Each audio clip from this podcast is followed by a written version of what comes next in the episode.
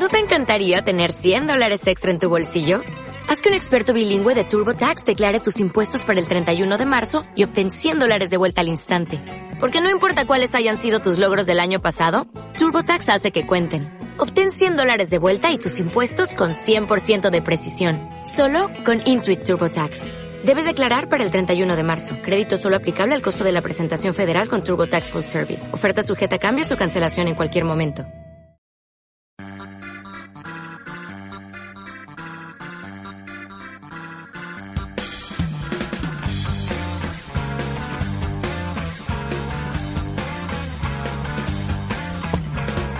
Bienvenidos al decimonoveno episodio de Injunables, el primer podcast de comedia de la ciudad de Rosario.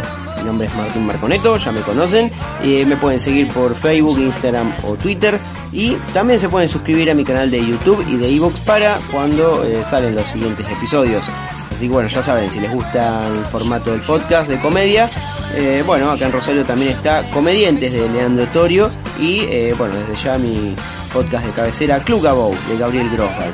También escucho Hablando para afuera de Nacho Arana, eh, me los escucho prácticamente todo el tiempo, es mi única manera de, zafar, de, laburar.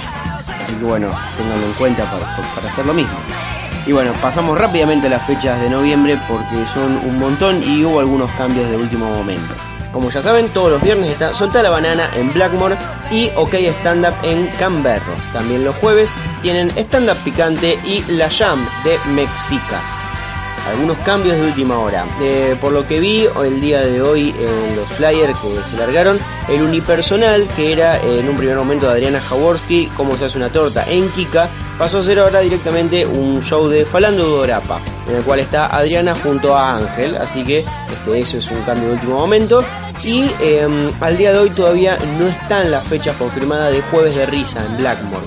Con lo cual les sugiero que si se quieren enterar, súmense a la página de Instagram o de Facebook de Blackmore para tener por lo menos noción de eh, las fechas del unipersonal de Camilo, el unipersonal de Masuccelli y eh, ninguna es. Habiendo dicho esto, ahora sí pasamos a todas las fechas del mes. El 2 de noviembre está Pablo Molinari haciendo John en plataforma Labardén. El 3 está Martín Pugliese haciendo Solo en Casa, también en plataforma Labardén. El 4 está La Pandora Stand en Stuttgart. El 4, Pipa Barbato y Diego Saco en McNamara. Otros que van a estar el día 4 son Camilo Orlando e Ilia Milevich en Club de Malta. El 11 de noviembre, Camilo Orlando y Martín Masuccelli en el Cultural de Abajo, en el Subconcert. El 11 me llega al Oriente continuando con su gira nacional en plataforma Labardem. 17 de noviembre, Camilo Orlando e Ilya Milevich nuevamente en Club de Malta. El 18, La Pandora Stand Up nuevamente en Stuttgart. El 18, el unipersonal de Diego Russo, una hora en ruso en la muestra Bar. El 18, Darío Orsi y Mike Chowi haciendo Sanata en Teatro Mateo Bosch. El 19, Gregor Roseló haciendo Ridículo en plataforma Labardén. El 19, Juan Barraza en Magnamara. El jueves 23, Laila Roth haciendo Genia Capa Bueno Chau en el Teatro La Nave. El 24, Connie Ballarini haciendo Sacada en Magnamara. 25, Nico de Trasí haciendo Desubicado en plataforma Labardén. Y por último, el primero de diciembre en su show despedida en Empleados de Comercio Soltá la Banana. También eh, está el 26 de noviembre Maluma. No sé si será de interés de alguno. Eh, por lo pronto a mí no me gusta escuchar misóginos, así que no, no voy a ir. Y probablemente porque la entrada de Maluma debe costar lo mismo que todos los shows que acabo de mencionar. Fuera de eso, son libres de ir y después me cuentan a ver qué tal estuvo. Pasamos con el invitado del día de la fecha, que es el señor Diego Russo. Eh, estuvimos hablando un poco acerca de, este, este, cambio que estuvo en el último tiempo. Está sacando su primer unipersonal y al mismo tiempo fue papá hace relativamente poco. Eh, hablamos un poco al respecto de las dos cosas, las vicisitudes que tuvo que pasar con todos estos cambios grandes. Y de paso también hablamos un poco de, los comienzos de, de él en el humor, que yo la verdad no los conocía eh, y también un poco acerca de los comienzos de Fulanos, ya que es el primer miembro de Fulanos que está en el podcast. Espero que en los próximos episodios también se vayan sumando el resto de los chicos, a los cuales ya les mandamos un cariño muy grande. Y bueno, principalmente, eh, bueno, también siempre nos deja alguna frase picante, Diego, eh, ya que bueno, lo que lo conocemos sabemos que no se guarda nada. espero que no ofenda a nadie. y bueno, si ofende a alguno, tendrán que hablarlo con él porque el podcast no se responsabiliza en absolutamente de nada. Este episodio lo grabamos en mi casa tomando unas cervezas, así que bueno, eh, los dejo entonces en este decimonoveno episodio de Injunables con el señor Diego Russo.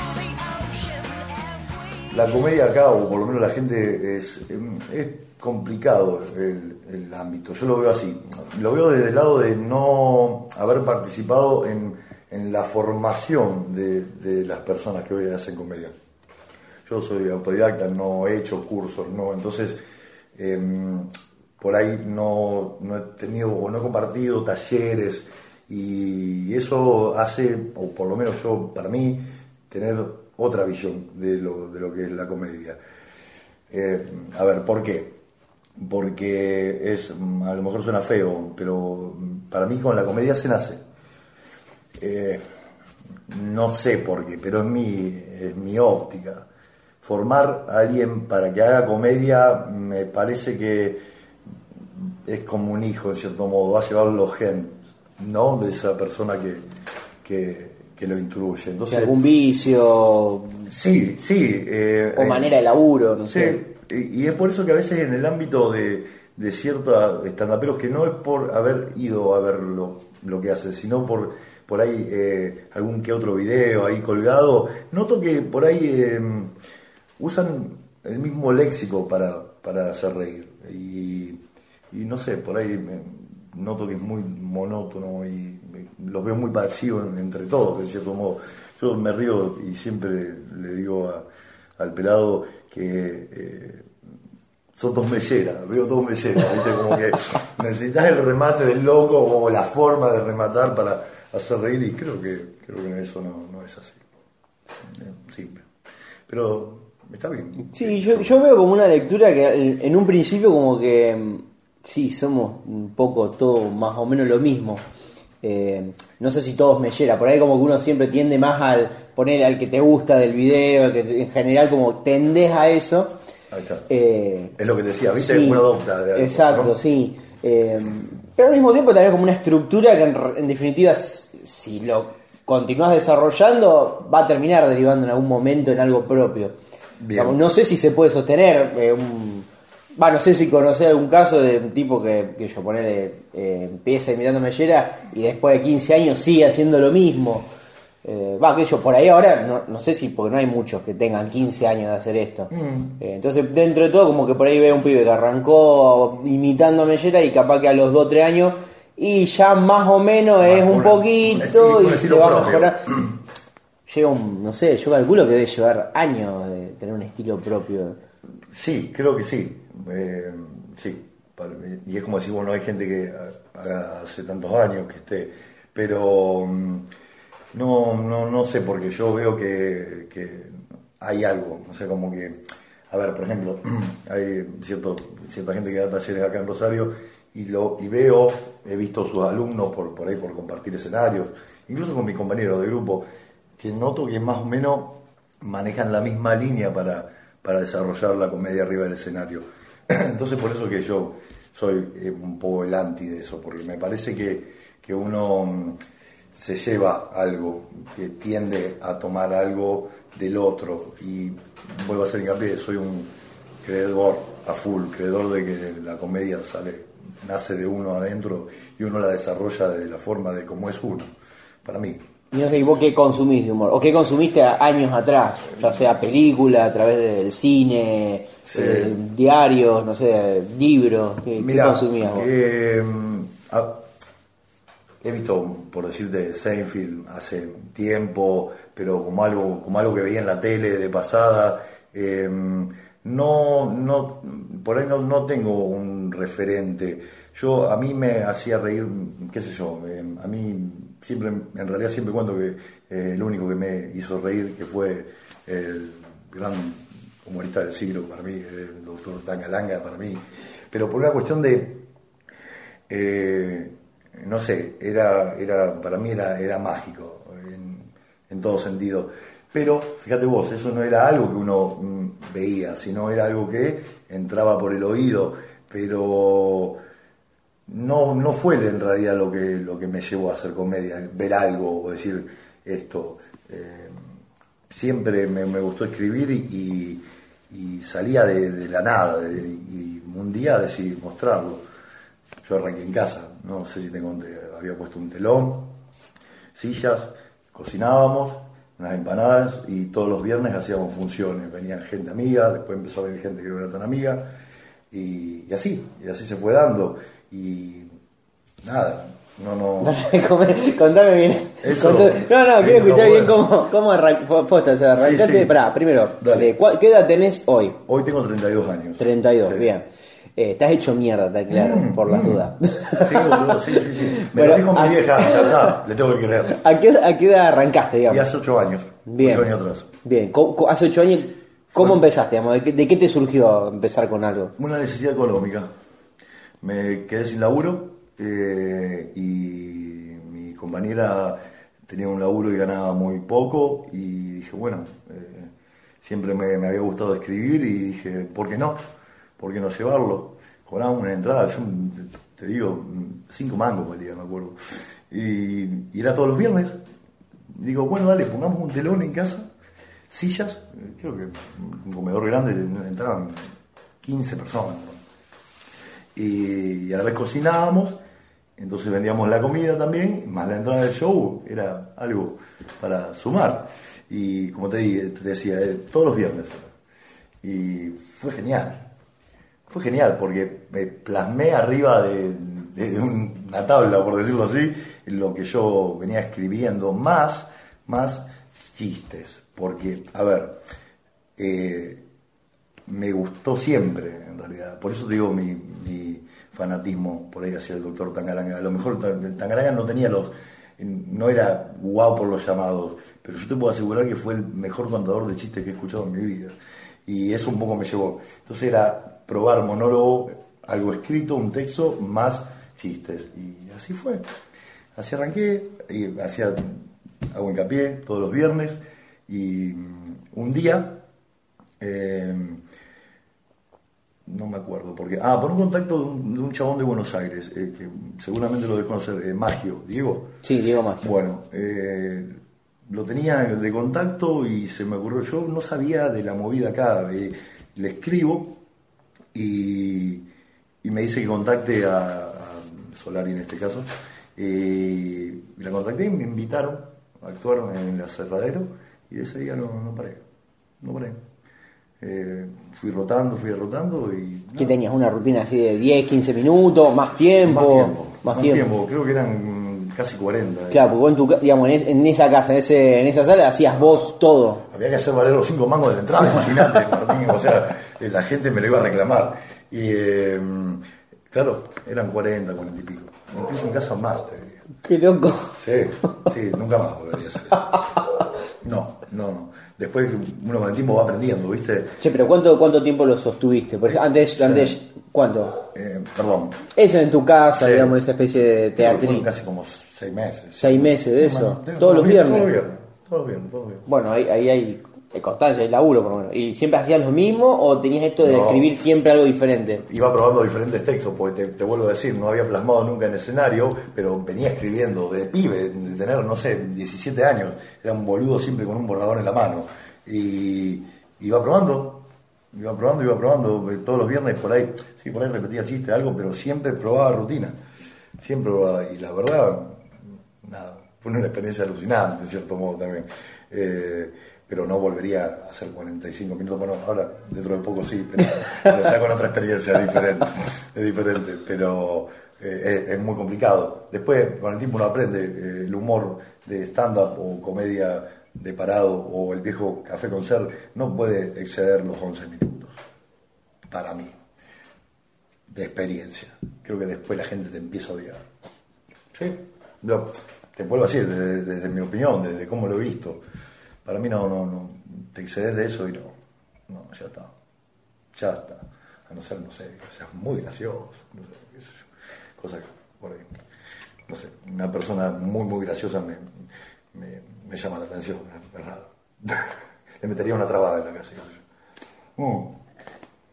Pero así, Martín, así como te cuento. Así arrancó todo. Así fueron los, los inicios de Diego Russo. Ahí está, así, tal cual, tal ¿Y cual. cómo, cómo llegaste de ahí a, a, digamos, ser parte de fulano, digamos?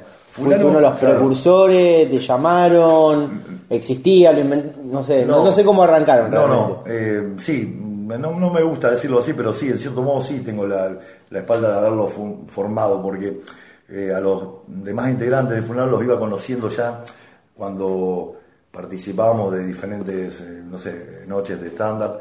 Entonces eh, nos fuimos conociendo y a mí se me ocurrió la idea de, que no es algo novedoso, pero eh, de decir, bueno, pará, me gusta este, me gusta aquel, creo que este, por esto, por aquello, y demostrar la comedia desde un formato de un quinteto. Me pareció que estaba bueno, me pareció que, bueno, no te voy a hablar de, de- de cómo se maneja la, la cuestión de hacer un show acá en Rosario, porque vos sabés cómo es, pero la cuestión de la convocatoria es muy complicado, eh, el tema de lidiar con los lugares también es complicado, entonces era unir fuerzas. Sí, tampoco sé cómo era hace mucho más de dos años. Bueno, pero... No sé si eh, era igual, si costaba más, costaba menos. Pero, a ver, no, no coincidimos que por ahí cuesta. Sí. cuesta, claro que cuesta. Eh, entonces, eh, creo que era, vuelvo a decirte, eh, sumar fuerzas. Entonces, era, eh, por ahí nos podía dar más eh, capacidad de convocatoria y, y todo ese tipo de cosas, diferentes contactos como para poder decir, che, loco, quiero mostrar esto. Mm, fue, fue una visión de, de querer, no sé, de unir, de unir lo que, lo que a mí me había gustado y que me pareció que podían dar. Pero bueno, así como te digo, Tim, así así. Bien, y tu actualidad en particular. Porque ahora dentro de poco vas a ser unipersonal, digamos, hace poco fuiste papá, Sí. digamos, eh, ¿cómo, ¿cómo combinaste esas cosas? Porque vos ahora vas, el unipersonal este, lo vas a estrenar, digamos, que Sí. eh, es una recopilación de los últimos ocho años. Eh, no de lo que he mostrado en el escenario, sino de, de textos que he escrito a lo largo de, de este tiempo, incluso también de antes. Pero no, no, la idea es, plasmar en el escenario eh, no algo que vengo mostrando en, las rutinas que, vengo haciendo, sino algo que eh, creo que, está bueno para mostrar y, lo considero que, le puede gustar mucho a la gente y, nada, creo que ya eh, me siento capacitado como para, para poder eh, plantear un, un unipersonal, que es el hijo de todo comediante, creo yo. Es como decir, bueno, me quiero dar el gusto de... Es un gusto también, es, muy- es muy personal aparte. ¿Es algo que vos tenés pensado, digamos, mantenerlo en el tiempo? eh, o por porque, digamos, vas a tener Sí. por un lado las funciones con fulanos, que calculo que, bueno, seguirás haciendo eh, 15 minutos como más o menos habitualmente, y aparte vas a empezar a meter un personal cada vez que puedas, Sí, así, sí, no, no, la idea... para no- darle ruedo, digamos. Sí, sí, sí, para, para mostrarlo, para seguir mostrándolo, pero eh, la idea no, le- a ver, mi actualidad es- y, y mi futuro, te digo, es fulano, esto es un, es un gusto que me doy, eh, porque... Por, por, digamos, tu vida por ahora pasa más por, por, el, por lo grupal que por lo individual. Sí, sí, sí, sí, porque eh, creo que, no sé, a ver, nos ha costado bastante eh, lograr lo que hoy logramos con el grupo, en tres años ya de grupo y la verdad que eh, yo soy muy feliz eh, con el grupo y, en esto soy egoísta, si no me siento bien yo, no, me vuelvo o algo, ¿no? Y la verdad que me, me- me siento muy bien, no voy a, no voy a dejarlo, no, no, no y menos por, por algo, por algo eh, personal o propio, es decir, de ego, de nada, de nada, no, quiero, quiero, quiero seguir con el grupo, quiero ver hasta dónde se puede, no sé, pero me gusta lo que, lo que estamos viviendo ahora en el presente y, y lo quiero disfrutar, no, no, no, no, no me interesa hacer una carrera aparte, pero sí tengo ganas de mostrar algo que, que no creo que no es eh, acorde a, a- a lo que hace el grupo. Entonces, por Sí, eso- porque digamos, tiene otra onda, y, o sea, no, no, no hay manera de, de salir de eso, digamos, ya tiene su dinámica, tiene sus tiempos, Sí. Eh, y cada uno también tiene su estilo, Sí, eh, pero al mismo tiempo, digamos, al estar con el unipersonal te vas a encontrar de repente eh, en una hora adelante de un montón de gente y supongo que va a haber un montón de aprendizaje con eso Sí. que va a venir también un poco a cuento. Y va a venir bu- buenísimo porque vos imagínate que es probar algo que no había mostrado. Entonces, eh, yo no soy partidario, me- no es que no, no, me equivoqué, no es decir soy partidario, es decir que no soy de concurrir a, a Opens ni nada, así que vos imagínate que todo lo que yo escribo lo, lo pruebo en el vivo, por decirlo así. Entonces, eh, sí, es todo un desafío. la ¿Has verdad. mostrado ya algo del unipersonal a tus compañeros por lo menos? ¿No? no, ni, no- no, ni ellos no, saben lo que van no, a ver. No, olvídate, no, no, no, no, no, no, no, nada, nada, nada, porque no, me gusta eh, que la magia de ahí, del, del momento, del momento. Aparte voy a, este, cuento que lo que voy a mostrar es por ahí más lo que yo en realidad me gusta escribir, que es más por ahí tirado a, a humor político, eh, no sé, más ligado al humor negro, eh, es lo que, lo único que me hace reír. No, es, es- es la rama que me hace reír. No, sí, el humor negro y el humor político. Me gusta. cal- Sí, sí, eso se nota. Y, y, so- y la verdad que no, no hay mucha gente que, que haga ninguna de las dos cosas. Humor político, no, no recuerdo a nadie por lo menos que haga. Y humor negro, bueno, por ahí Sí, algunos, más que algunos se abstraen más que otros. Eh, pero no, digamos, ¿qué, qué es lo que le ves a eso? Porque hay un cierto como también de desafío al, al público.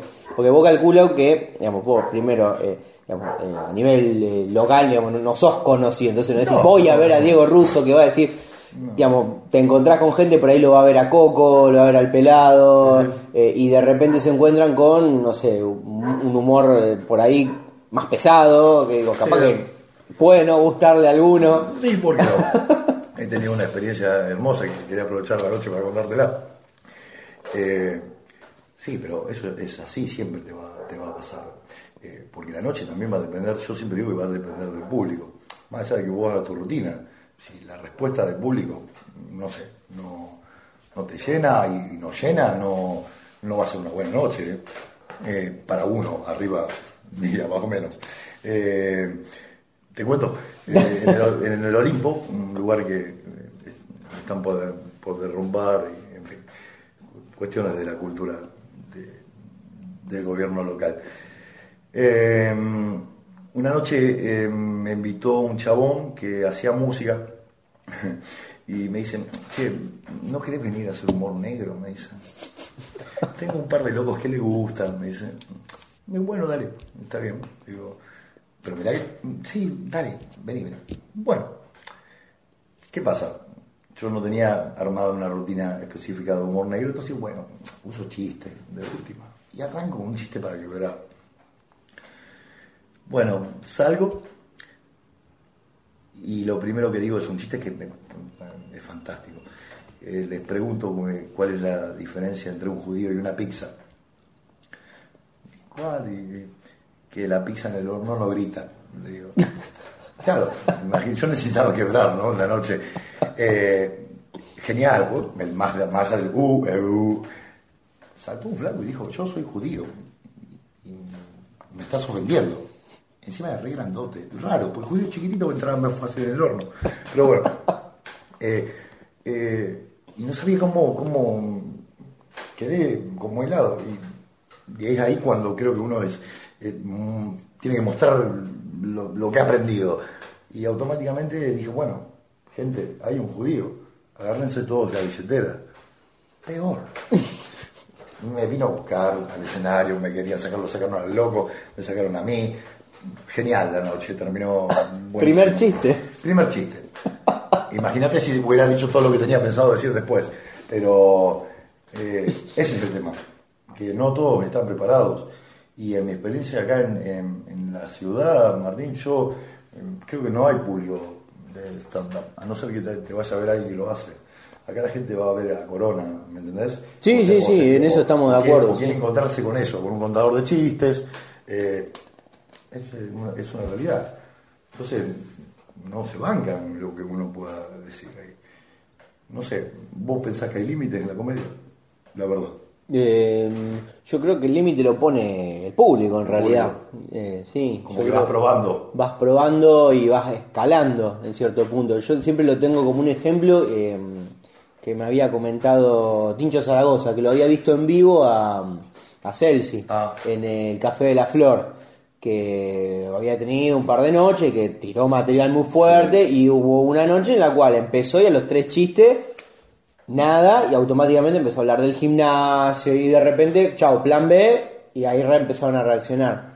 Pero digamos un tipo vivo que dice, ah bueno, voy por acá una hora, me acribillan, la pasamos Igual. como el ordo todo. Tal cual. Eh, entonces me parece Tiene que que... existir el plan B. Sí, Sí, sí, sí, ¿Vos tenés plan B?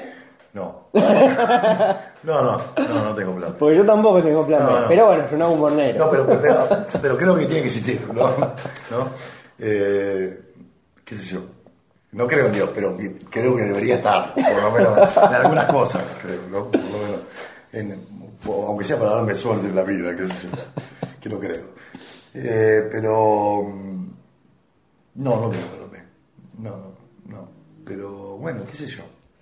Eh, yo no sé si hay límites. Yo un día, un día eh, había un club de comedia hace muchos años que no lo voy a nombrar porque tengo miedo que después venga un tipo de corriente que te cobre.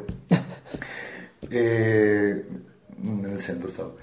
Y superando, estaba alucinante el lugar, la verdad que estaba el lugar. Y vi a un chabón que es un, eh, no sé, una especie de director de cine ahora, no sé.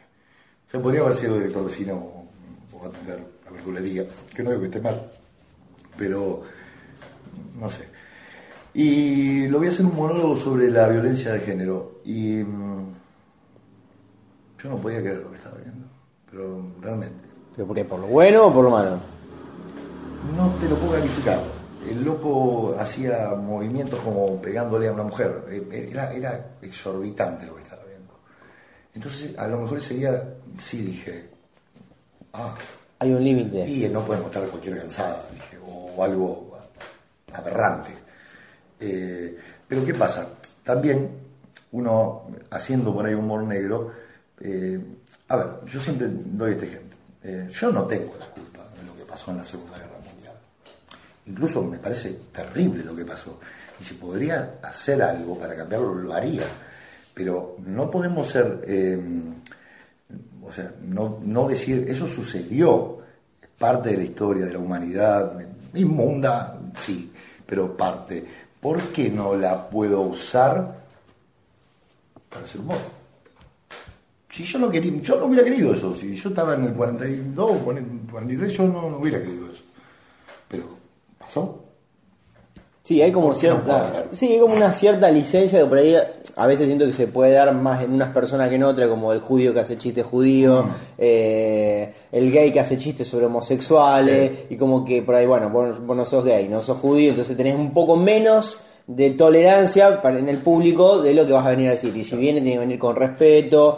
O, o, o recuerdo una frase, no me acuerdo quién había dicho, eh, que era que, eh, digamos, la gracia tiene que llegar antes que el prejuicio, digamos. Si me haces reír antes de que yo me caliente, bueno, capaz que ahí ya te ganaste un punto a mi favor. eh, yo recuerdo, sí, porque de hecho hay chistes de la Segunda Guerra Mundial que me han hecho cagar de risa. A mí me gustan mucho, la verdad, el humor negro, pero entiendo que por ahí hay gente que, que no. Eh, pero también creo que hay gente que le sale bien hacer humor y hay gente que no. No es lo mismo que hagas humor negro de buena manera y que yo me muera de la risa. ¿Cuál es la manera? Perdóname que interrumpe, pero ¿cuál es la, man- cuál es la No, pero manera? vamos a ser sinceros, o sea, no es lo mismo un comediante bueno que un comediante malo. Un comediante malo haciendo chistes de gimnasio, vaya y pase, y un comediante malo haciendo chistes de eh, judío, y yo creo que mucha gente se va a enojar.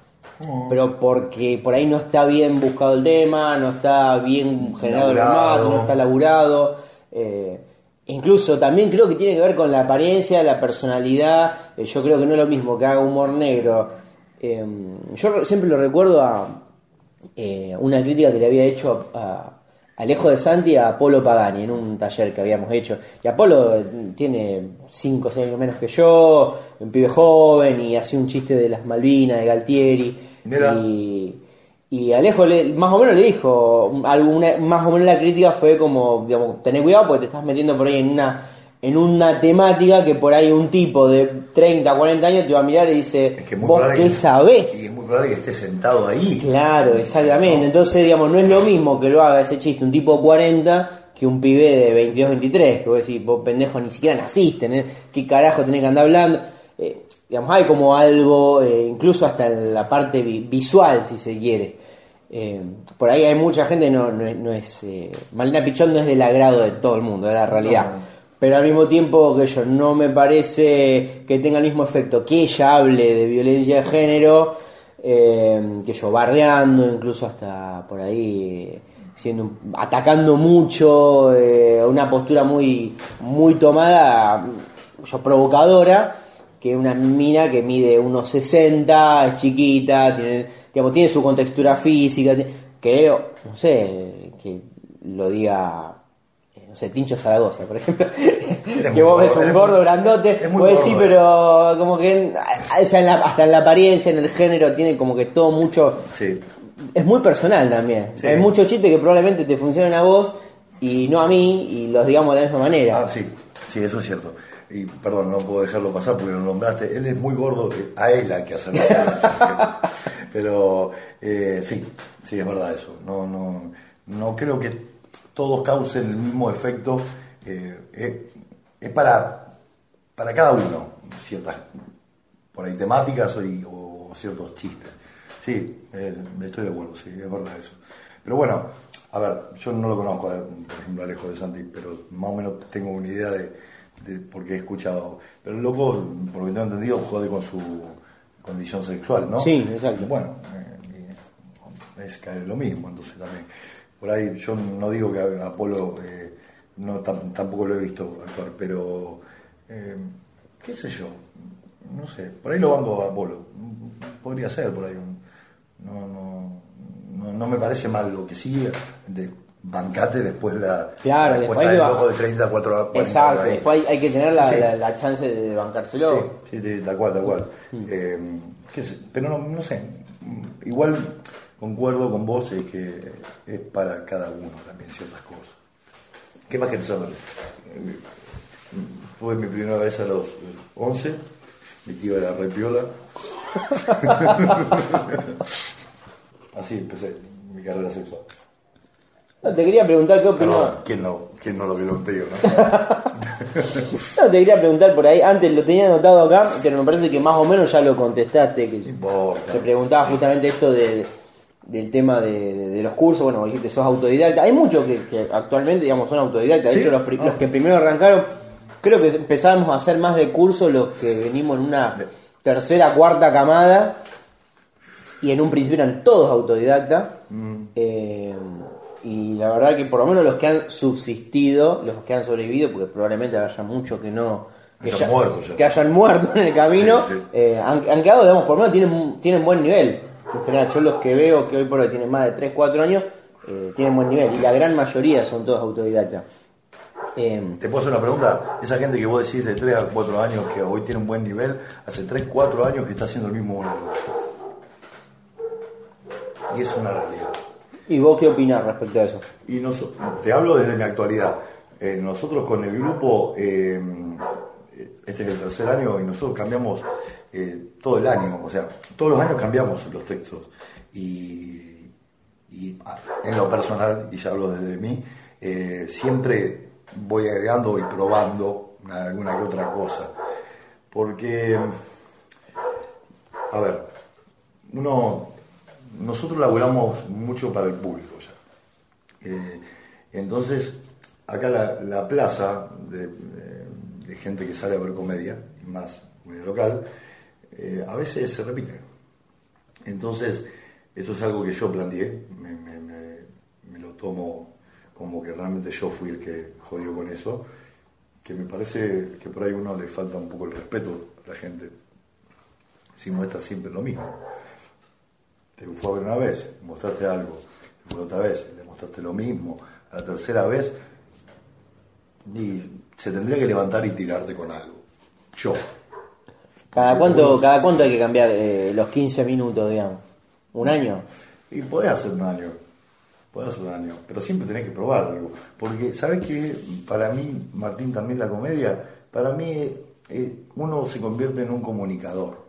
Yo creo que, además de, porque me, considero un comediante, me considero un comunicador también. Yo tengo función esta noche y hoy hubo un terremoto en Chile y yo no puedo dejar de hablar del terremoto en Chile. Porque me parece que eh, eh, la comedia stand-up pasa también por eso, por reflejar lo, que, lo que está aconteciendo, ¿no? Entonces, por eso te vuelvo a decir, aunque sea algo mínimo o algo, vos tenés que hacer referencia, porque mm, creo que un poco es parte de nuestro, de, nuestro laburo, comunicar también. Somos comunicadores, somos comunicadores. Si vos haces reír a alguien es porque vos le estás comunicando algo y le generó la risa. Pero siempre uno, uno, no, uno está comunicando, sí, más allá de ser comediante. ¿Qué, repercusión has tenido vos, en particularmente con esto de, también de comunicar lo que vos pensás, de, ya sea de políticamente hablando, ya te hablo? Eh, no tanto el humor negro, por ahí ya lo No, tocamos recién, pero... Lo político. En respecto a lo político, vamos, ¿has tenido inconveniente? Porque ya con el humor negro vemos que has tenido algún problema. Sí, bueno, sí, la parte sí. política, digamos, también, has tenido gente que se ofendió, que te ha dicho algo. Sí, por ahí sí. Incluso, no sé si sabes, yo fui columnista de la izquierda diario. eh, un- Yo sabía que eras columnista, no, me acuerdo- no, sabía de qué medio. Fue un tiempo y, y sí, lógico, lógico, porque, porque además de escribir, escribía desde una ideología. Eh, entonces, sí, es lógico que uno reciba críticas sobre lo que uno escribe, porque escribir con la ideología y hacer humor desde esa base que uno tiene, eh, es lógico, no a todos les va a quedar bien. Entonces sí, uno recibe críticas, como también le, recibe elogios. Y, has equipar, teni- ¿viste? sí, y has tenido alguna especie de... Bueno, y acá yo también se puede incluir el humor negro. ¿Has tenido alguna especie, alguna vez un episodio de, de, de censura, de autocensura, de censura de un bar, de algún por ahí, no sé, incluso hasta, quién sabe, no sé, de, de tus compañeros, che, mirá, hoy no digas esto, hermano. No, eh, así de censura de lugares y eso, no, eh, no, no, no recibí censura. Sí, eh, lo- sí un diario, un diario virtual, un- una vez tomó un tuit mío, como que me acusó por ahí de ser un discriminador. Y a mí me pareció humor político puro. Eh, yo había escrito que, porque le habían operado a, la hija de Rial, eh, y escribí lo más loco de, de cuando operaron a Humor y Real era que adentro no había ninguna propiedad de Lázaro Báez. Un humor político puro. Pero ¿qué pasó? Claro, eh, ah, si hay una propiedad dentro de una persona es porque hablan de que una persona es grandota y lo tomaron mal. Claro, ah, yo lo tomé A ver, yo lo escribí desde el lado de que en realidad eh, había propiedades por todos lados. de él, Claro. no sé, me- pero bueno. Y por ahí quedó abierto y lo tomaron por el lado de la gordura. Y, tal cual, Claro. tal cual, tal cual. Eh, y no y pero pasa que el humor también tiene eso de que Es que cada uno lo, lo y se puede interpreta interpretar de puede. muchas maneras y ahí Bueno. podés podés cagar fuegos o te pueden malinterpretar todo el tiempo A mí no me. A ver, en lo personal no me, no me, no me afectó. Me- yo me reí, incluso publiqué lo- que me- eh, el diario eh, El Intransigente, que es de Real, dicho sea de paso. Eh, yo la verdad que lo tomé con gracia, la verdad que no, o por lo menos no, no, no entendieron lo que quise decir. Entonces, bueno, no, entendiste, está bien, querés hablar de, de, de lo que a vos te parece. No, no me parece mal, yo hablo de lo que a mí me parece. Entonces, eso también tiene mucho que ver el tema de las redes sociales. ¿Cómo te manejas con eso? Porque vos haces humor, eh, no sé, vos, ¿cuán- cuán- ¿cuántos chistes tirás por día? No Porque- sé, no Como tengo 20, idea, ¿no? Tengo idea. Eh, Para mí es una herramienta de trabajo. uno o dos por hora, uno, uno o dos por hora tira siempre. Quizás, Yo, por lo menos de los que tengo en Facebook, son de los que más eh, veo que tiran chistes. Yo siempre digo que es mi bloque de notas. Porque, y a la vez es una herramienta de laburo. Más allá de que tengo gente que quiero, y amigos, familia y demás, eh, para mí es una herramienta de trabajo. Porque yo testeo desde ahí. Y después lo llevo a, a- a un texto o algo. Lo que tiene repercusión lo llevas directamente. cual. Para mí es un- una herramienta de medición. más allá de que te vuelvo a decir, yo escribo lo que se me viene en el momento, por eso te le digo que en mi, en mi quit memo, es en mi, en mi blog de notas. Entonces, y a la vez me sirve para ver, para ver cómo, qué, qué reacción tiene la gente cada uno y demás. No, no me puedo quejar de, de, de- de mi trabajo en la red social porque es un trabajo y creo que creo que hay gente que lo, ha entendido o lo, o lo- interpretó de la forma que yo quería que, que sea. Y no me, no, me quejo de la respuesta más allá de que te vuelvo a decir eh, no creo que sea un condicionante para alguien. Pero eh, como he recibido críticas también he recibido elogios por escribir y, y eso está bien me llena. Me llena y me dan ganas de seguir. Te ha abierto puertas, digamos, eh, ya sea la actuación o mismo Sí. en las redes sociales. Yo con un poco de las redes sociales, yo no, mm, cuando apenas empecé, iba mm, casi puerta por puerta a vender entradas para que me vengan a ver. Hoy no lo hago, no lo hago, convoco desde la red social directamente y eso está buenísimo, está buenísimo eh, porque creo que creé una especie de como de cadena eh, porque trabajo, trabajo en la red social, en cierto modo. Voy, voy probando. Le dedicas tu tiempo, digamos. Le Sí, tenés, digamos, no- yo a mí me gustaría, por ejemplo, hacer algo así y a veces me doy cuenta que no puedo. A veces un día le puedo meter 20, 20 tweets y otro día meto uno y otro día no meto nada. Bueno, pero ojo, me pasa también, no, no, no es que escribo todo el tiempo, a veces, hay veces que no, pero porque te vuelvo a decir, lo uso, eh, eh, es en el momento, me- es lo que me sale en el momento, escribo ahí, pa, lo que sale, porque se me vino a la cabeza, qué sé yo. Entonces, eh, te vuelvo a decir, es una herramienta de testeo. Incluso vos también te debes dar cuenta que en lo que vos escribís, la reacción de la gente. Y uno escribe para la gente. Uno escribe para la gente. Porque piensa que le va, le va a gustar. ¿Sí? Y bueno, ya hace ocho estoy. Ocho años que Ocho está años. de novio y Sí, en pareja, sí. en pareja. Sí. ¿Y hace cuánto conviví? Eh, seis. Seis, ah, un montón. Seis, seis. Sí, sí, sí, sí. Seis años de convivencia, dos anteriores de novio. Y, y ahora tenemos una nena, que es, creo que lo mejor que no- nos ha pasado en la vida. ¿Y cómo lo, cómo lo lleva el, Bien, ahora. Pero es muy difícil.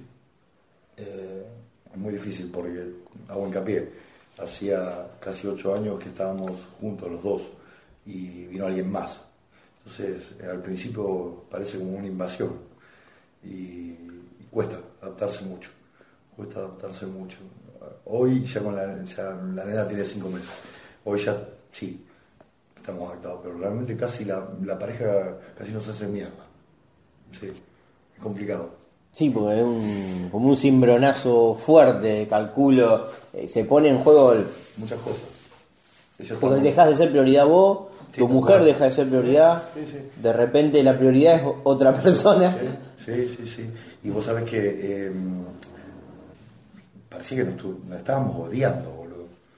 Fue, sí, hay que ser muy fuerte, boludo. Hay que ser muy fuerte. Sí, he, he visto esa, es- esa, esos problemas también, No. por lo menos en la primera parte de... Todos dicen, ay, nace el bebé, el amor de tu vida, y que... Y esto es un proceso.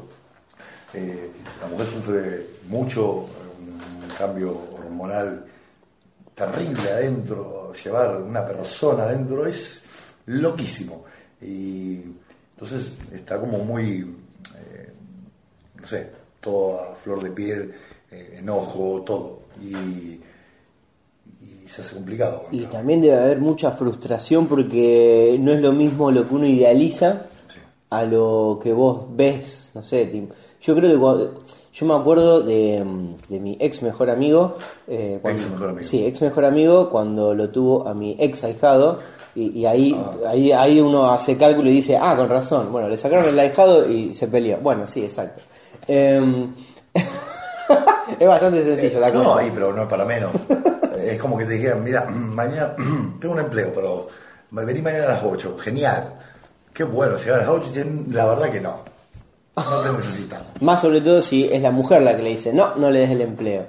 Ah, Ajá, ah, pollerudo el muchacho, sí. Bueno, en fin. eh, No, yo lo, me acuerdo porque lo, lo viví bastante de cerca con, con él, con, con la mujer, con la pelotuda de la mujer, eh, justamente estos trastornos, ¿no? Porque el que quería tener hijos desde hacía un par de años era él, que lo buscaban, que lo quería y demás, Sí. y de repente se encontró con algo que no, no esperaba. Y estaba literalmente, este, ella para, no sé, ir al baño se lo dejaba cinco minutos al nene y él estaba golpeándose la cabeza contra la pared porque no lo aguantaba, porque no dejaba llorar. Y entonces ahí te encontrás con una situación completamente negra, oscura, como decir, yo cuando me imaginé a mi familia me imaginaba el nene en brazos, riendo, aprendiendo a caminar, y de repente te encontrás un pibe que no para de llorar, lo querés matar. Eh, Pero ahí está lo que te decía, eh, eh, que te venden algo que no es así. Exacto. Te venden la felicidad plena desde que sale de adentro de, de ella y no es así. No. No, no, no, no, no es así, no, no. Y a, a ver, también en nuestro caso también, eh, para que venga Emma, eh, estuvimos eh, casi dos años eh, buscándola. Y pasa eso. Y cuando llega decís, ah, pero yo no pensé que era otra, iba a ser otra cosa esto. Ahora, hoy, con ya cinco meses de ella, te puedo decir que es alucinante. Se amoldó, digamos, se amoldó todo. Y Martín te sonríe y ya te chupa todo un huevo. Te chupa todo un huevo. Pero sí, eso de decir, hey, está llorando, no la puedo calmar. Y querer devolvérsela a ella, porque ella es la que la hace calmar. Y ella decirte, no, porque déjame respirar. es, no es fácil. No, no, no es fácil. ¿Y cómo, este, cómo, cómo- la moldaste? Porque no, no dejaron de actuar ustedes. No. Porque yo pensé, digo, bueno, capaz que ahora, digamos, de manera forzada, vos te podrías tomar dos, tres meses tiempo, y sí. desaparecer. Y por ahí siguieron actuando dos veces por mes, como venían haciendo. Sí, no, no, eh, eh, Está bien que, bueno, no era todos los fines de semana, dos No, veces por mes, dentro de no, todo se podía. Pero bueno, sí, no, lo, mm, fue algo que lo, lo charlé con ella, que entonces llegamos a, un- no un acuerdo, pero eh, ella es, es mi compañera a, a pleno, entonces, eh, y me dijo eh, que sí, que, que no deje de hacerlo. Y nada, tener el ok me permitió a mí eso, a poder seguir actuando. Porque eh, sufrí no actuar un tiempo cuando un lapso y es terrible, es como que te enfrías, loco, y volver al escenario es tremendo, tremendo, muy difícil. Entonces, eh, gracias a ella que, me permitió poder tener la continuidad, es que por ahí sigo con ganas.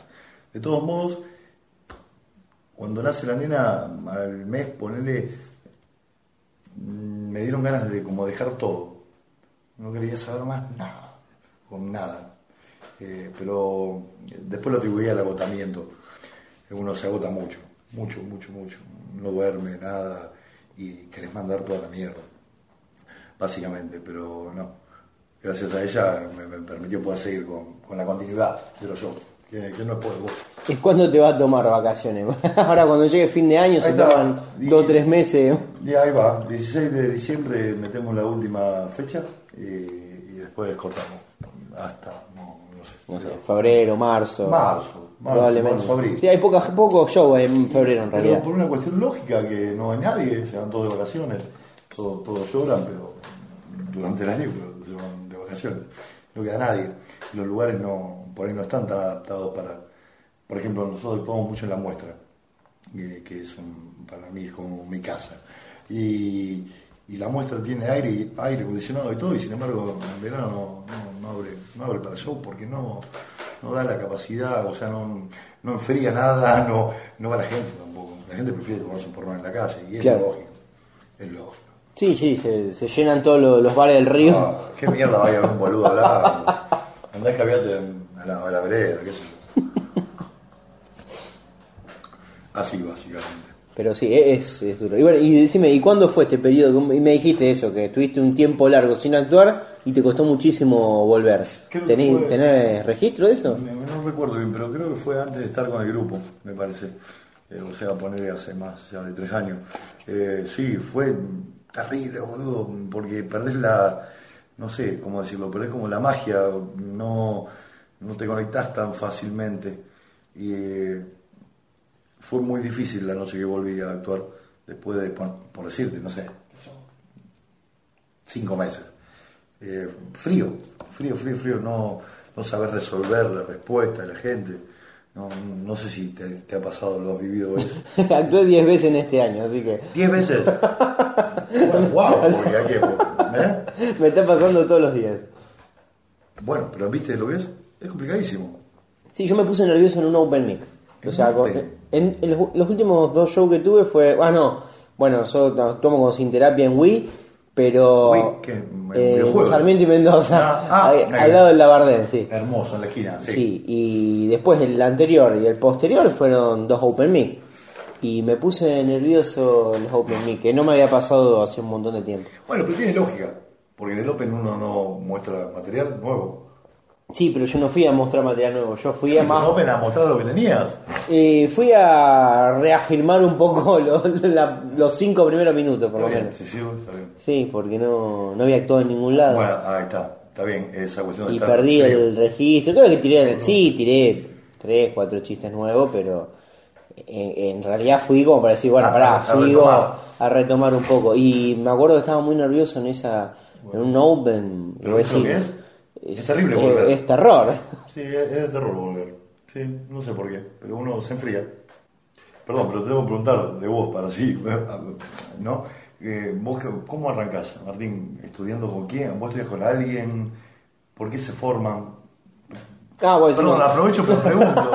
Después lo qué sé yo, pero lo que quiera. pero- No, nosotros, bueno, no, eh, Charlie, Sol y yo eh, arrancamos con estudiando con payas. Ahí nos conocemos. Ah, no sabía, boludo. Estudiamos con payas, eh, tercer curso, porque el primero hizo Soltar la Banana, el segundo taller salió La Gente de la Pandora, La Pandora. y el tercero salió que vendría a ser Sin Terapia. Vos. Este, y de ahí salimos y más o menos nos conocimos de ahí, arrancamos, terminamos el curso en diciembre y en febrero agarramos Malos Conocidos. Sí, me Y, invitaron. este, Fui una sí, noche, sí, sí. recuerdo, recuerdo. Este, estuvo linda esa noche, sí. Como 12, 13 porrones. Creo que esa noche me acuerdo que nunca, nunca habíamos chupado tanto. con Boy al pelado, que Charlie no pudo ir, así que vinieron no los dos. Eh, Ah, pa. 12, 13 porrones, fue, li- nos liquidaron. Pero, pero sí, bueno, así arrancamos, sí. Y estuvimos todo el año en malos conocidos y después, bueno, medio que eh, el bar por ahí, digamos, no, nos respondía mucho, hubo mucho desgaste durante el año, entonces dijimos, bueno, este año arrancamos en otro bar, buscamos y después buscamos y nunca encontramos y fuimos yendo de un lado a otro y bueno, y acá estamos, con 10 funciones en un año, menos en realidad. Yo porque sumo los Open pero, Pero, pero, eh, sí, pero vos decís como algo malo, 10 funciones como que tendría que ser más. Y yo el año pasado hice 40. Claro. Y a fin de año, digamos, no digo que fueron 40 funciones buenas, porque fue el primer año, no pero, estamos hablando del contenido. pero me refiero a, a perder miedo, a tener continuidad. Yo prefiero tener tres funciones eh, pedorras, si se quiere, con poca gente, en un bar más o menos, que hacer una función buena cada dos meses. Yo siento que a mí me, si- hoy por hoy me sirve más. Capaz que un tipo que, La continuidad. la sirve. tiene re clara, no, pero yo la verdad me doy cuenta que yo siendo un pichi, a mí me sirve más subirme todas las semanas que subir una vez cada dos meses, porque yo no tengo registro, si me fue bien, si me fue mal, si este chiste entró, si esto no. Eh, hoy por hoy a mí me sirve actuar en cualquier lado. Eh, por una cuestión de, de bagaje, digamos. Está perfecto, está bárbaro. Igual, viste, eh, eh, te encontrás, es complicado los lugares de la ciudad para que esa cuestión de negociar. eh, eh, es todo un tema. Todo un tema. Yo sí digo que quieren todo para ellos siempre. Y incluso cuando uno es el que convoca, porque la experiencia que he tenido, los lugares no, no- no te llevan la gente. Le llenas la primera función y dices, ah, genial, no tengo que hacer nada, estos pibes te traen la gente. Claro. Ahí está. Sí, sí, y eso no, no funciona.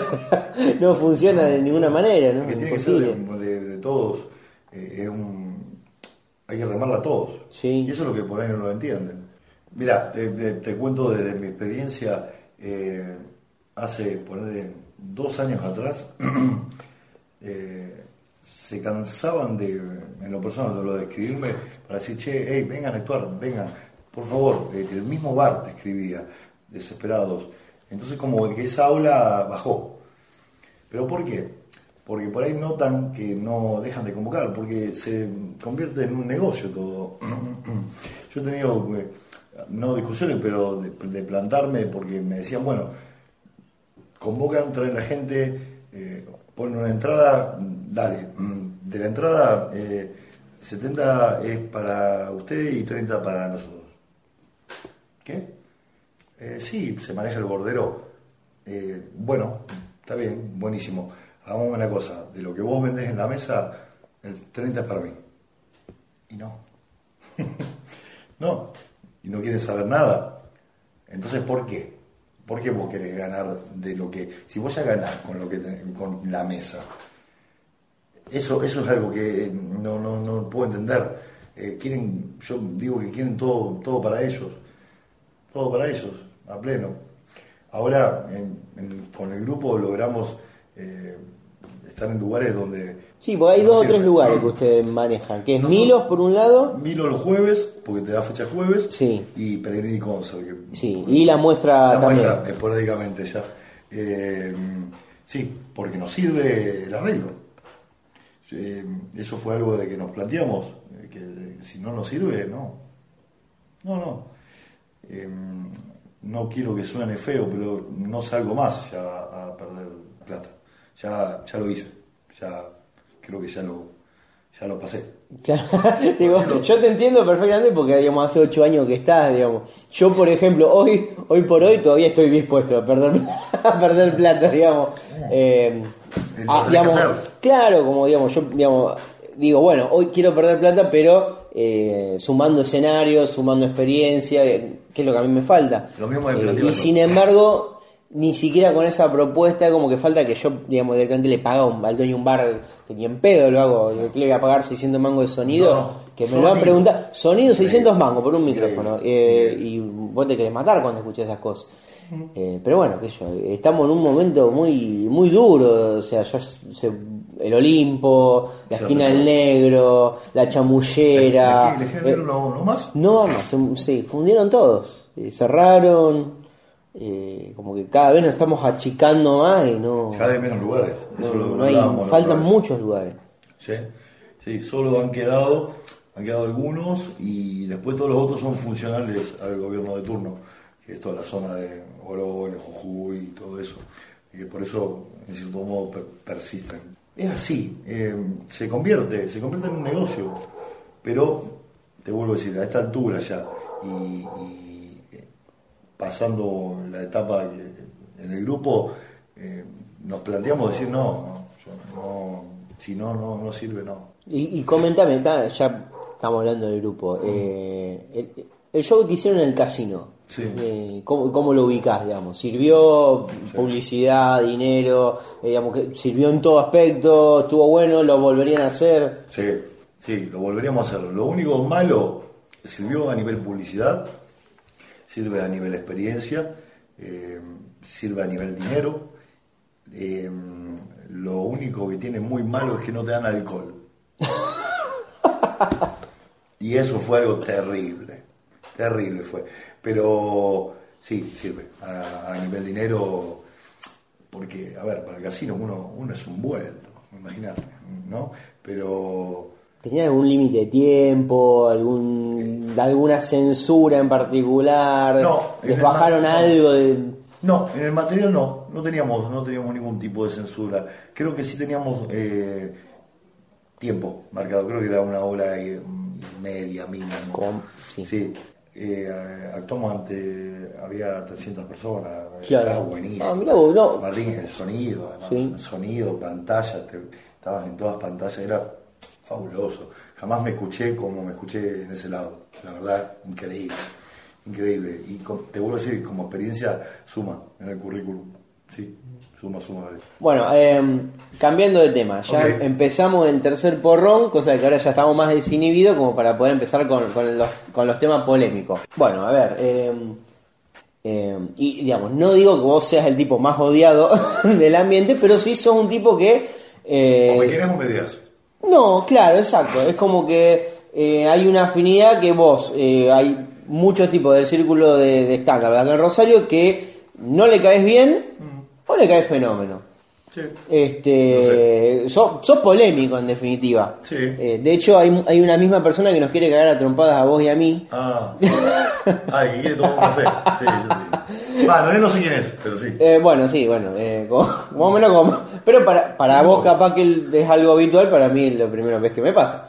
No, no, no, la verdad que no. Pero bueno, qué sé yo. Comentame lo, lo que estábamos hablando off the record. O la hipocresía, estamos hablando de la hipocresía, Ahí- ahí del estándar. Ahí está. Eh, ¿Sabés cuál es el tema? Eh, vos antes eh, lo dijiste, eh, que yo no, no soy conocido en la ciudad haciendo estándar. Pero te voy a hacer, te voy a decir algo. Eh, sí, eh, quizás eh, sí, no salgo en los diarios, no, no, me refiero, No, digamos, a- pero, sí. al público general, digamos, no al, al, al Pero- mundillo, digamos, nuestro. Pero. Y a ver, porque ya creo que tengo derecho a decir. eh, en el grupo, yo estoy en un grupo, Martín, que metemos dos funciones por mes llenas, eh, las dos. Eh, yo sé que hay gente que actúa para 12 personas. ¿A quién le va mal? Esa es mi pregunta. Porque, a ver, si hilamos al material, te puede gustar, no te puede gustar. Pero ¿cuál es el fin? El fin no es mostrar lo que vos haces a la mayor cantidad de gente posible. La verdad. No es ese. Bueno, ¿te querés mostrar a los demás? Creo que sí. Por eso te paras en un escenario. A mí, a ver, la gente que me odia es porque no se ha bancado que le diga lo que yo pienso de ellos. La crítica. La crítica, sí, incluso la maldad que tengo, porque yo soy malo, eh, soy un tipo malo, pero un tipo malo, pero porque eh, tengo argumento para ser malo hacia alguien, eh, y lo soy hacia alguien cuando realmente creo que se lo tengo que decir. Entonces eso me ha generado que, se enojen conmigo. La verdad no sé, qué sé yo. Le mando un beso porque no, a mí no me preocupa. Eh, hoy ya no, ya, ya no me preocupa. Estoy eh, en un proyecto que cumple el tercer año y en el cual creo que ha cumplido toda la expectativa y, y que no nos va mal. Y es una realidad. Y no necesito traer a nadie de Buenos Aires para cobrarle tanta guita a alguien que cree que ver a alguien de Buenos Aires es ver a, al puto Jerry Seinfeld. No, no lo necesito hacer. No, Eh, no necesito vender, eh, vender humo. Necesito, a ver, eh, mo- mostrar lo que hacemos, que está bueno. Y sé que, y sé, hoy sé que está bueno. Y sé que a la gente le gusta. Y entonces, ¿quién es? ¿Quién es el que tiene el problema? Yo no lo tengo, boludo, el problema. No lo tengo. Yo fui cuestionado por alguien que da cursos, porque supuestamente nosotros usábamos chistes y no éramos puristas. Y fui a ver una noche de casualidad a un grupo apadrinado por él y hacían chistes. Y entonces, es lo que te decía antes, ¿cuál es mi problema? Me comí la función, esperé que termine la función. Cuando terminó y vino, le dije, ¿vos te acordás que me dijiste que nosotros hacíamos chistes? Y digo, hey, esta gente hace chistes y son tus alumnos. Y no me supo responder.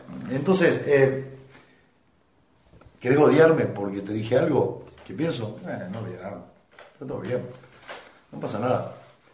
Yo eh, lo que hago, creo que, creo que está bien. Estoy bien parado donde estoy ahora. no, no sé, no, no, no, no, no estoy pensando eh, en los demás. No. Cosa que otros sí y pierden tiempo. Tendría que usar ese tiempo para por ahí mejorar lo que realmente quieren llegar, que es eh, ganar guita con lo que hacen y mostrarse. yo hoy en día logré las dos cosas, no me quejo. No entiendo el odio. No lo entiendo. No lo entiendo. Porque con las personas que he tenido contacto eh, y con las cuales tengo excelente relación fuera del grupo en el que estoy, eh,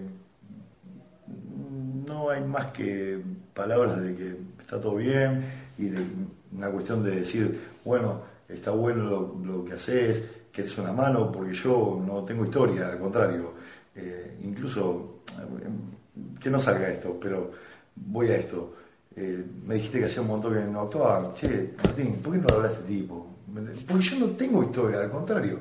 Pero me tindan de malo por haber marcado, por haber dicho lo que pensaba de, la gente. Sí, porque es como, es, en ese sentido, yo me acuerdo en uno de los podcasts, eh, bueno, que justamente salió en una de las introducciones que hicimos, este, bueno, no, aclaré específicamente por qué, pero te agradecía porque es un gesto eh, desinteresado que habías tenido para con nosotros. Eh, no, sí, sí, pero posta, no, no, tenés necesidad. Eh, tampoco y que no, qué sé yo, no, de pasarme hoy por hoy, digamos, que te pasen el teléfono, un contacto en un bar en particular, cuando sabes por qué? Porque nadie lo hace. ¿Sabes por qué? Porque todos están cuidando su billeterita y porque todos quieren saber cuánto ganás en el lugar que actúas para ver si eso después puede ir a hacer y ganar lo que, lo que vos estás ganando. Es así. Es una realidad. Hay mucha envidia y es una boludez. Es una boludez. Hay gente que tiene un excelente monólogo y le va muy mal en convocatoria y todo. Preguntarle a la gente o, o fíjate cómo es él tiene muchísimo que ver. Acá hay contacto con la gente. Vos no podés ser una estrella, boludo. Vos no, sos la estrella.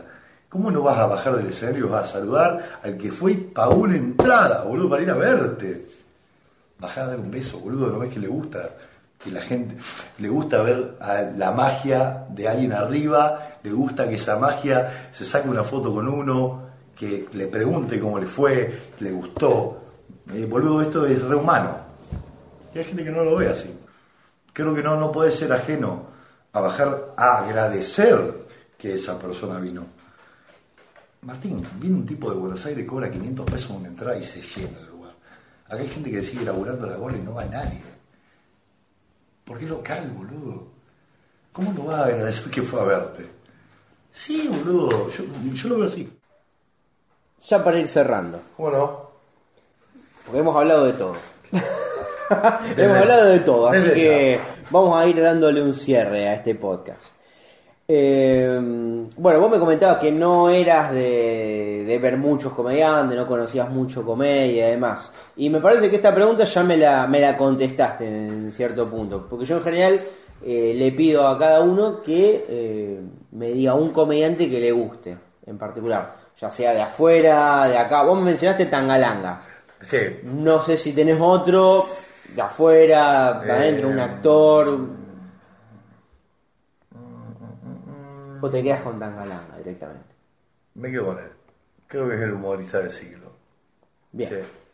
Y ahora, particularmente, alguien que eh, te guste de acá, de Rosario, alguien local. Mm. Que te guste su laburo, que te guste qué es lo que hace. Me voy a quedar con con mi compañero de, grupo, eh, con el pelado, Rodríguez, ¿sí? porque creo que además del monólogo eh, ha plantado un personaje de cabrón eh, y acorde a, su edad que, está bueno y, veo que funciona, así que creo que todo pasa por ahí. Si, si gusta, si sirve, ya está, es todo. Así que sí, me voy a quedar con el, con el pelado Rodríguez. bueno, entonces nos quedamos con el pelado, que ya en algún momento pasará por el podcast, que no quiero dejar de mencionar que me clavó en dos oportunidades. Está bien. Eh, así que sí, hay que mandarlo al frente. ella la mierda, es así. así que... Bueno, y vamos a hacer el último, el chivo. El chivo. El chivo. Lunipersonal, en la muestra. En la muestra, exacto. El 18 de noviembre a las 21.30 horas. Así que nada, los espero para, para mostrar. Eh, algo que vengo laburando hace años y que, creo que está, está bueno para, para mostrar, así que los espero a todos. Bueno, vos. Bueno, yo desde, Estás más que invitado a pagar desde doble, ya que a pagar doble entrada. Así que, desde ya que sí, que voy ahí. Por favor, No, no sé. favor. Calculo Sería- que, no. solo, pero Bueno, también, ¿qué va a hacer, boludo? Es así la vida, es una mierda. Vamos a ver. ¿Qué va a hacer? Pero bueno, bueno, Dieguito, muchas gracias por, por venirte, por acercarte y bueno, te- terminamos el podcast y seguimos tomando porrón hasta que se termine. Por supuesto, que es más importante. Eh, gracias a vos por el espacio.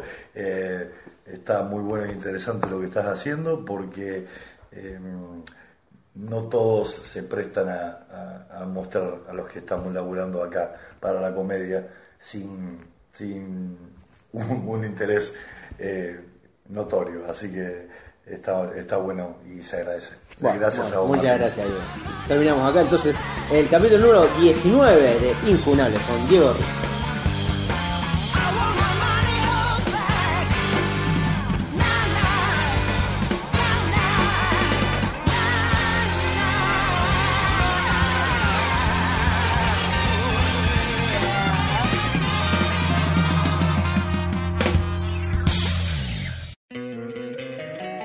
encantaría tener 100 dólares extra en tu bolsillo? Haz que un experto bilingüe de TurboTax declare tus impuestos para el 31 de marzo y obtén 100 dólares de vuelta al instante. Porque no importa cuáles hayan sido tus logros del año pasado, TurboTax hace que cuenten. Obtén 100 dólares de vuelta y tus impuestos con 100% de precisión. Solo con Intuit TurboTax. Debes declarar para el 31 de marzo. Crédito solo aplicable al costo de la presentación federal con TurboTax Full Service. Oferta sujeta a cambios o cancelación en cualquier momento.